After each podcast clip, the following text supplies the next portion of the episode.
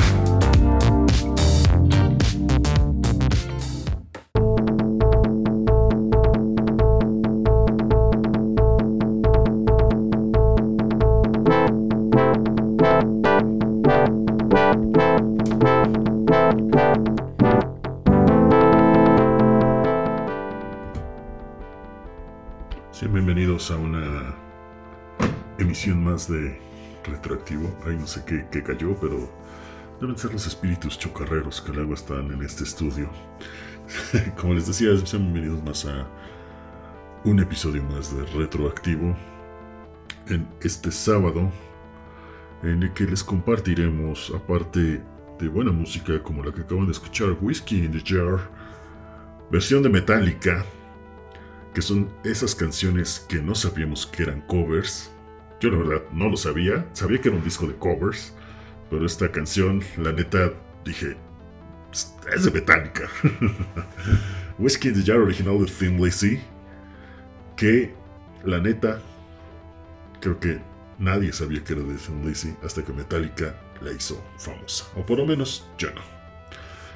Y aparte de ponerles canciones que fueron covers famosos, y versiones que son famosas a los covers que no son covers. También tenemos nada más y nada menos que el juego de Bart, The Simpsons, Bart vs. The Space Mutant. Este juego que obviamente está basado en la serie de televisión de Los Simpson, originalmente lanzado en el año de 1991 con versiones para Atari ST, Commodore Amiga, Commodore 64, Commodore 128, ZX Spectrum, PC-DOS, Amstrad CPC, NES, Master System, Mega Drive y Sega Game Gear. Así que va a ser una muy buena charla con todos ustedes sobre este juego. Que eh, yo lo conocí principalmente por el juego de NES, el Nintendo Entertainment System, que la verdad tenía unos colores horribles. Bueno, yo la primera vez que lo vi me llevé la decepción de mi vida porque obviamente venía de ver la recreativa de The Simpson de cuatro jugadores que es una preciosidad que ya hablaremos de ella es más les prometo que hablaré de ella en el siguiente capítulo pero Mientras, obviamente les traigo esta entrega que fue la primera que se hizo para las consolas que teníamos los mortales en ese momento, las consolas caseras, la versión de NES y la verdad fue, oh my god, una decepción total ya que eh, no, todavía no existían codos y no recuerdo el otro este, extraterrestre, pero eh, sí nos llevamos una pequeña decepción en cuanto a la historia del juego en sí, la jugabilidad, la dificultad, que era bastante alta, pero bueno, ya les estaremos hablando de esto. Mientras tanto, nos vamos a ir con otra rola de los covers que eran covers y no sabíamos que eran covers. Vámonos con esto que todo el mundo conoce: The Tiffany, I Think We're Alone Now, versión ochentera, pero obviamente es un cover de Tony James and the Shondells, así que vamos a escuchar la versión de Tiffany porque pues es Tiffany. Así que vámonos con esto, regresamos aquí a Retroactivo.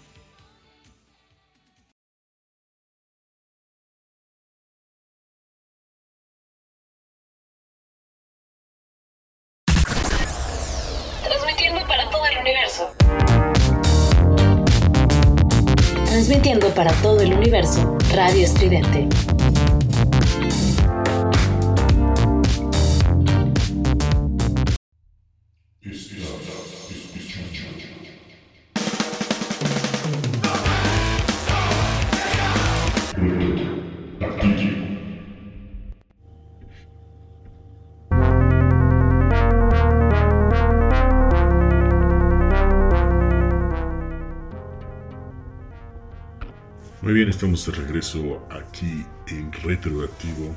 Después de escuchar esta rola de Tiffany titulada I Think We're Alone Now, original como les decía, de nada más y nada menos que de Timmy James and the Shondells, que se volvió un hitazo, incluso yo no lo sabía tampoco, pero le hicieron un cover aquí en español por Candy y Miel. La verdad no lo escuchaba y les recomiendo no lo escuchen. Así que todo está bien si no lo escuchan. Quédense con la versión original y esta de Tiffany. Y con eso nos quedaremos. Porque hay de covers a covers. Muy bien, señores y señores. Eh, vámonos ahora a entrar en materia con The Simpsons. Bart vs. The Space Mutants. Como les decía, Bart Simpson es el único que sabe el plan secreto de los extraterrestres y tiene que pararlo. O de contrario, podrán tener armas para asumir obviamente el control del mundo. Y obviamente en qué ciudad va a comenzar su invasión. Obviamente en Springfield. Y pues en cada nivel Bart debe recoger artículos específicos como objetos púrpuras, sombreros, globos y muestras de la salida o barras nucleares antes de que lo reúna el jefe final del nivel o que se reúna con el jefe final del nivel. Los jefes, como los niveles, serán familiares para los televidentes de la serie, obviamente, y Bart solamente puede soportar dos golpes directos y al perder dice la frase que todo el mundo conoce, Eat my shirts, man. Así es. Eh, como el doblado al magnífico doblaje que hicieron aquí en Latinoamérica, cómete mis pantalones. y después de tres vidas, pues obviamente el juego termina en Game Over. Eh, hay que también recoger los iconos de Krusty, que puede proporcionar una vida adicional, obviamente. Y hay una variedad de armas a recoger y utilizar, ya sea el aerosol, dardos, eh, que puede ser en el nivel 4 y Bart puede también recoger monedas para comprar armas o ganar vidas adicionales. Ya les estaremos hablando del equipamiento que tiene Bart porque es extenso y se hacen muchas cosas en este juego que mm, puede eh, jugarse, digamos, en tiempo efectivo ya sabiéndotelo, digamos, en una hora pero obviamente tardas años, años en descifrar el juego, por lo que, bueno, la vida del juego eh, en aquellos tiempos, en 1990, era bastante alta, podrías pasar semanas, semanas, semanas y meses tratando de terminar este juego de The Simpsons Bart vs. The Space Mutant. Obviamente, los gráficos eran lo que daban, nos quedaban a deber en este juego. Y pues obviamente el reconocimiento de personajes que fueran eh, como NPCs, pero pues obviamente que reconociéramos todos, ¿no? Porque aparecían eh, dibujos random que le quitaban un poco el sabor de boca. Pero bueno, eso es lo que se tenía para ese momento en las consolas. Eh, vámonos con el siguiente cover que nadie sabía que era covers. Y hay personas que siguen diciendo que esta canción la inventó Luis de Llano. Obviamente no se fue al Italo Disco vio esta joya de Desiradas esto se llama Boyes Boyas y ustedes ya saben qué canciones vámonos con esto yo regreso con ustedes aquí a Retroactivo no le cambien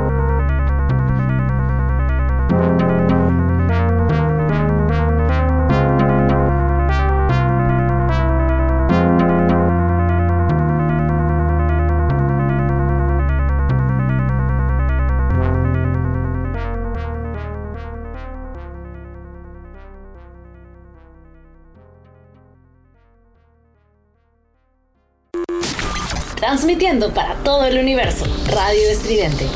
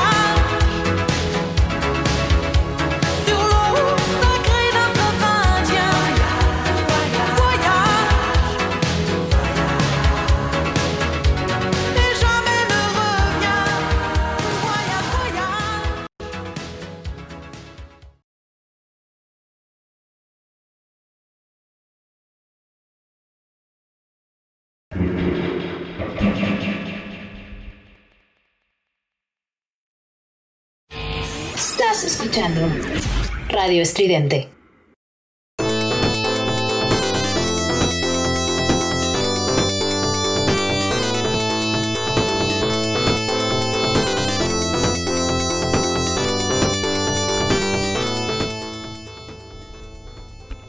De regreso con todos ustedes, aquí a Retractivo, escuchamos el Festival Bosque Voyage Voyage eh, y todo el público latino lo conocimos obviamente por un- una boy band del momento, noventeroso, obviamente Magneto, que fue un bombazo aquí. y en realidad pues se pudo ver que se podían adaptar estas, estos tracks de Italo Disco al mercado pop latino, digamos, que pues obviamente la rompió. La rompió y pues me imagino todavía siguen viviendo de ese éxito. Pero pues así es la vida. Vamos a seguir hablando de The Simpsons Bart vs. The Space Mutant y vamos a hablar de todos los items que son muchos y variados con los que se podía jugar en esta entrega.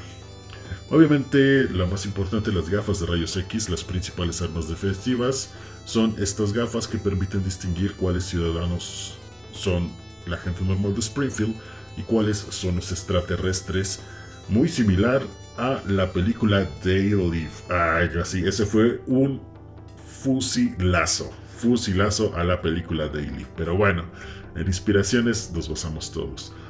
Eh, obviamente saltabas a los extraterrestres y estaban obligados a abandonar el cuerpo humano y dejar atrás un icono que comienza a deletrear uno de los nombres de la familia de los Simpson, es decir, habían las letras de Homero, Maggie, Marge, Lisa, entonces tenías que juntar todas esas letras. Eh, si Bart logra saltar en suficientes extraterrestres y llega a deletrear los nombres de los miembros de su familia, la familia aparecerá para ayudarte obviamente a derrotar al jefe de nivel. Sin embargo, si salta Bart en un ser humano, obviamente se llevará un daño. También se puede tener unos botes de sprite o pintura de sprite y Bart la utiliza este en aerosol en nivel 1 para convertir una gran variedad de artículos en color púrpura para ponerlos en color rojo. También tenemos la clásica resortera que la usa en el nivel 3 para golpear globos y para ciertos juegos de carnaval. Tenemos la pistola de dardos que se utiliza en el museo, en el nivel del museo, y puede golpear las señales de salida y es la única arma de fuego que puede aturdir a los enemigos. También tenemos una llave que es una herramienta que se utiliza en el nivel 1 para activar los hidrantes. Y tenemos también las bombas cereza.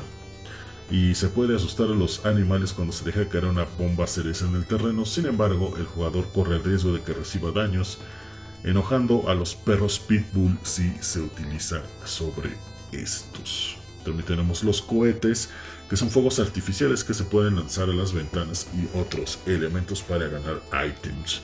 Tenemos también un silbato que es usado para que venga el granpa, o sea, el abuelo, para darle monedas en el nivel 1. Sin embargo, el jugador también corre el riesgo de que quede dañado, atrayendo obviamente a estos horribles perros pitbull.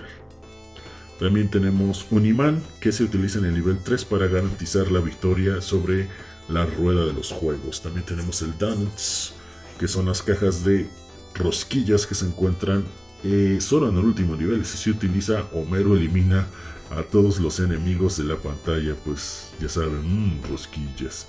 Pero bueno, tenemos otros tipos de objetos que son capaces de soportar dos directos para perder y después de tres vidas es game over. La recopilación de los iconos de Krusty dan una vida extra y puede también recoger las monedas para comprar armas. Sí, armas que son necesarias y que eh, también te pueden dar una vida extra después de llegar a 15 monedas, pero 10 se reducen a la recepción de una vida extra.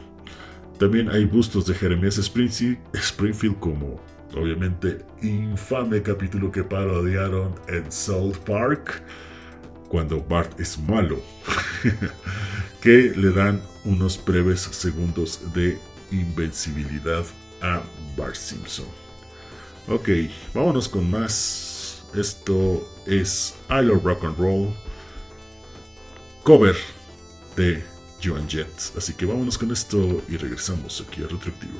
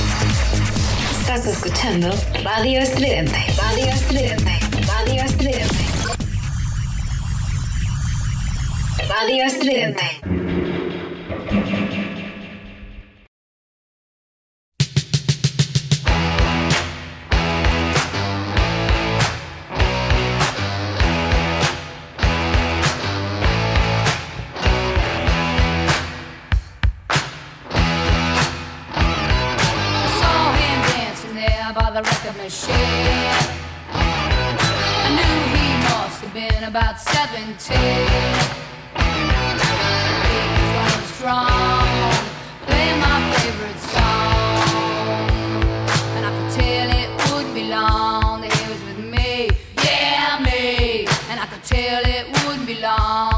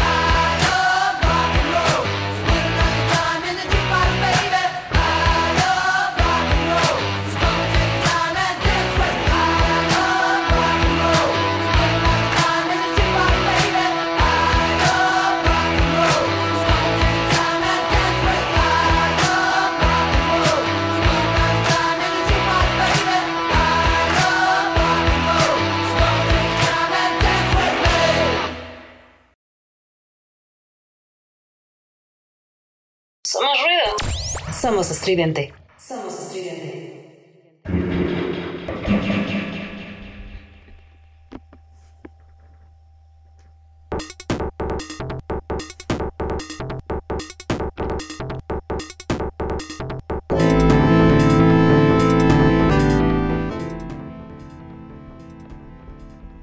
Muy bien, de regreso con todos ustedes después de escuchar esta rola de Joan Jett.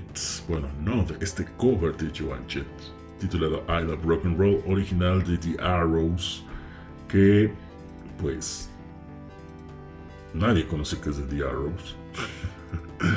Incluso eh, Britney Spears tiene un cover de esta canción. Como que le queda más a las chicas cantar I Love Rock and Roll. No sé por qué razón, motivo circunstancia. Pero queda 100% mejor en una voz de féminas. Así es. y dejémoslo así. Y que los Arrows tengan eh, el orgullo de haber creado esta canción, pero que suena muy bien en mujeres. Así es. Continuando con el juego The Simpsons Bar vs. The Space Mutant, pues fue el primer videojuego basado eh, para consolas, obviamente, eh, en la serie animada de televisión Los Simpsons. Incluye un tema musical de la serie. El juego fue diseñado por Gary Kitchen y publicado en 1991 por Acclaim para la NES, Sega Master System, Atari ST, Amiga y ZX Spectrum, y por Ocean Software para el Commodore 64 Amstrad CPC y En el siguiente año, en el 92, para la Mega Drive o Genesis y Game Gear bajo el sello de Flying Edge de Acclaim. Se publicó también un juguete de estos de LCD portátil que fue sacado o publicado más bien por Acclaim en el año de 1991. Y Imagineering eh, desarrolló Bart vs. Space Mutant para el NES, Atari ST y Game Gear, mientras que Arco Desarrollos desarrolló el juego para Spectrum y Commodore 64. Pues, ¿qué les podemos decir en datos más duros de la recepción de este juego?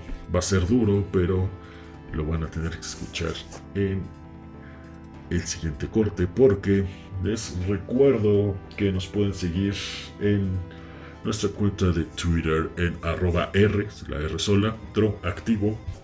Ahí no solamente estamos eh, colocando el playlist oficial de este día, sino el playlist oficial de todos los programas dentro de la corta historia de este su programa retroactivo. Denos follow y también denos eh, retweets.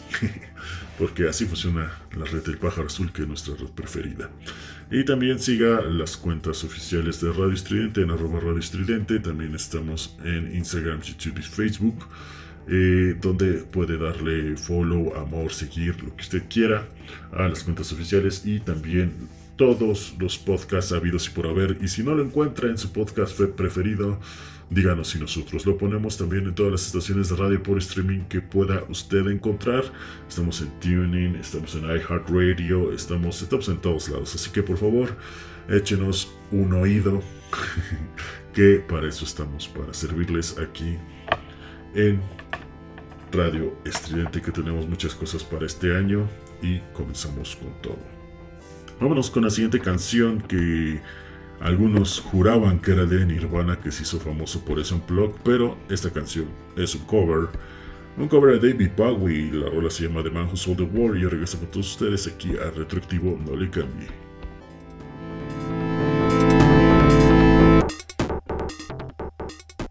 Somos ruido, somos estridente.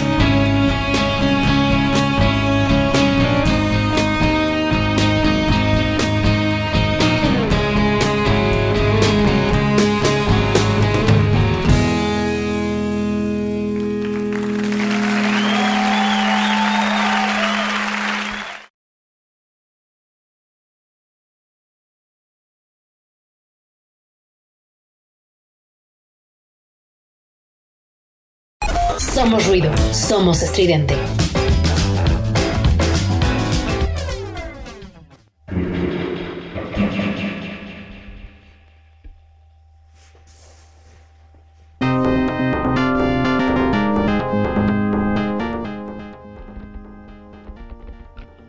Muy bien, estamos de regreso con todos ustedes después de escuchar esta versión de Nirvana en su famoso, eh, ¿qué podemos decir? En su famoso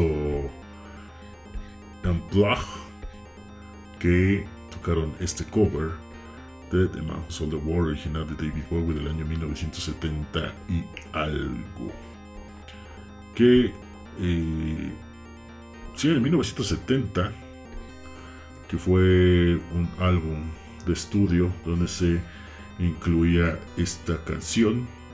Fue lanzado el 4 de noviembre de 1970, grabado entre el 17 de abril y el 22 de mayo de ese año por la disquera Mercury el productor fue Tony Visconti, que un gran álbum, por favor si lo escuchan, y la canción una belleza. A mí en lo personal me gusta más la versión de David Bowie, pero bueno, eh, en gustos se rompen géneros por ahí, dicen. Y bueno, vamos a hablar de la recepción y la polémica de The Simpsons Bar vs. The Space Mutants. Pues según una revista titulada Hispanic Engineer and Information Technology, el juego fue un éxito de ventas, obviamente es un juego de los Simpsons, tenía que ser un éxito de venta y los comentarios son mixtos. Muchos críticos han descrito el juego como ultra difícil y un actor para el diario italiano La Repubblica dijo que los niveles no son fáciles. La edición sueca de Sega Force ha descrito el juego como difícil y aburrido. La revista Nintendo Power que calificó el juego de NES con 66 sobre 100 escribió, Bart Simpson por fin ha llegado al NES por I'll Claim. Su aventura, sin embargo, es todo menos un juego de bajo rendimiento, muy difícil y puede ser frustrante por lo que algunos jugadores las tareas que deben de realizar para completarla la aventura se requiere de paciencia y mucha habilidad. La versión de NES vs Space Mutants recibió una calificación de B por Louis Kenstein de Entertainment Weekly, quien señaló que el mayor inconveniente de este juego en su sección inicial es brutalmente difícil. Sin embargo, lo que hace que sea difícil son los puzzles estratégicos que pues obviamente eh, en lugar de hacer acrobacias con los pulgares, Bar pone a prueba los reflejos y la imaginación de una manera muy rara en los videojuegos. El crítico David Mrosek era mucho más negativo, dando una, una calificación de D y observando que la dificultad es una locura, añadió que el juego es en realidad bastante divertido de jugar pero implacable, que no lo perdona y lo que requiere para completar cada meta es única y sin problemas. Ya que no hay contraseña, obviamente tendrías que repetir el juego y siempre estás condenado a repetir las primeras etapas mil y millones de veces considerando la dificultad que es imperdonable. James Leach de John Sinclair le dio al juego de X Spectrum una calificación de 92 sobre 100 escribiendo Estoy muy metido en el juego, por lo que yo puedo ver tiene todo lo que debería tener, es rápido, fácil en los lugares malvados y tiene una enorme cantidad y variedad. ¿Qué más se puede pedir? Los gráficos son muy caricaturescos y como era de esperar, no hay fallas en los colores. Obviamente, no sé qué estaba viendo este hombre, pero en sí. eh, señaló que también la idea de incluir minijuegos en, eh, en esta versión de Spectrum eh, era bastante básico cuando se inicia el descubrimiento de estas cosas. Eh, alabó la variedad y jugabilidad del juego y señaló que si bien se puede parecer bastante básico, cuando se inicia el descubrimiento de las cosas y haciendo el uso de los objetos, la búsqueda de tesoros escondidos realmente empieza a cobrar vida y el logro de uno de los objetivos es satisfactorio porque la ruta hasta su finalización puede ser muy difícil sobre algunos elementos de la plataforma. Eh, la revista también observó que si eres fan de los Simpsons del juego es muy atractivo y los gráficos son reflejo de Matt Groening en esa época. Así que pues bueno, hay muchas críticas muy mixtas y los no aficionados aún no pueden conseguir un montón de entretenimiento, pero algunas partes pueden ser frustrantes si usted no está pues en sintonía con los personajes. Ya pues nos vamos eh, más para el año de los 2000. En el año 2009 un editor de OneUp.com, el editor Bob Mackey, revistó el juego y aunque le gustaba el primer nivel de una mezcla de una cantidad impresionante de referencias a la serie, con un juego que tiene una pizca de apuntar y hacer clic en aventura, pues expresó su disgusto por los otros niveles que por desgracia, ya sea debido a la falta de ideas o la falta de tiempo, que probablemente fue este último que no dejaron a los desarrolladores y el tiempo de ya sacarlo porque estaba en su explosión, quien fuera a decir que era la caricatura más larga de todos los tiempos, hubieran tenido el tiempo del mundo para realizar este juego. Y que eh, el resto de este juego no está a la altura de la promesa o la ambición del primer nivel. Las cuatro etapas restantes obviamente recaen en un ejercicio frustrante y genérico de plataformas que carece de todas las pequeñas referencias que hicieron en el primer nivel un juego auténtico y Makir escribe que los controles de juego son terribles. Así es, señores y señores, se llevan varias críticas estos juegos, así que eh, jueguelo usted, no haga caso. Eh, siempre hay joyas que se tienen, que el tiempo les va dando y las va moldeando, les va puliendo. Y yo creo que eh, este juego puede ser una de ellas si usted le dedica tiempo y paciencia, obviamente. Y obviamente si es fan de la serie, se la va a pasar mucho mejor viendo las diferentes referencias de este juego, más en el primer nivel como lo señalan muchos, de The Simpson Bart vs. The Space Mutant. Ya después hablaremos de la recreativa que es una joya de joya que debería de estar en un museo resguardada eh, al lado de la Mona Lisa porque es un- una máquina, una recreativa de las mejores que se pudo haber inventado en el juego de eh, Beaten Up. Que una pasada de estos vatos. Y bueno, eh, nos vamos a ir con la siguiente rola que me pide la productora que le ponga la versión original de Thin Lizzy para que la escuche, porque dice que nunca la ha escuchado y se lo vamos a poner. Y también eh, le vamos a poner la versión original de A Thing We're Alumna de Tommy James and the Bullshit. Pero primero vamos con este de Thin Lizzy. Whiskey in the Jar para que usted escuche cuál era la versión original de esta canción. Así que vámonos con esto y yo regreso con todos ustedes aquí a Retroactivo. No le cambie, regresamos.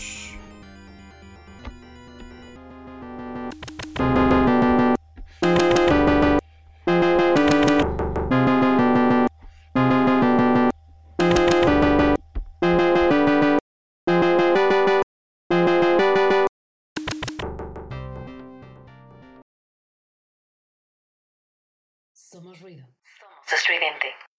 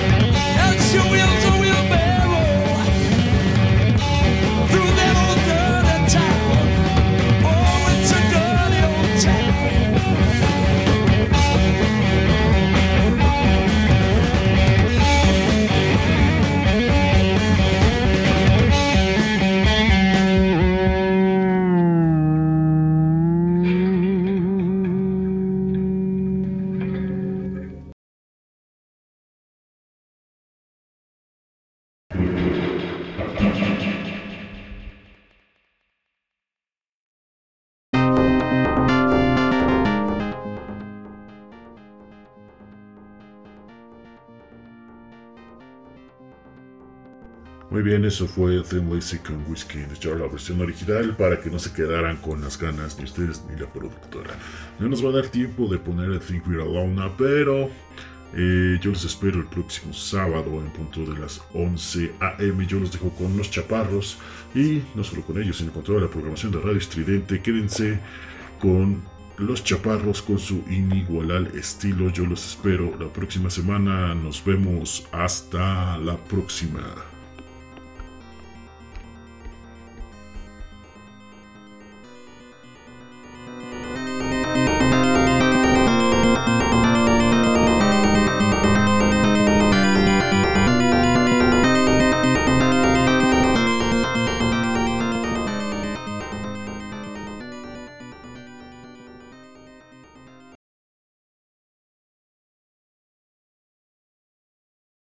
Somos ruido.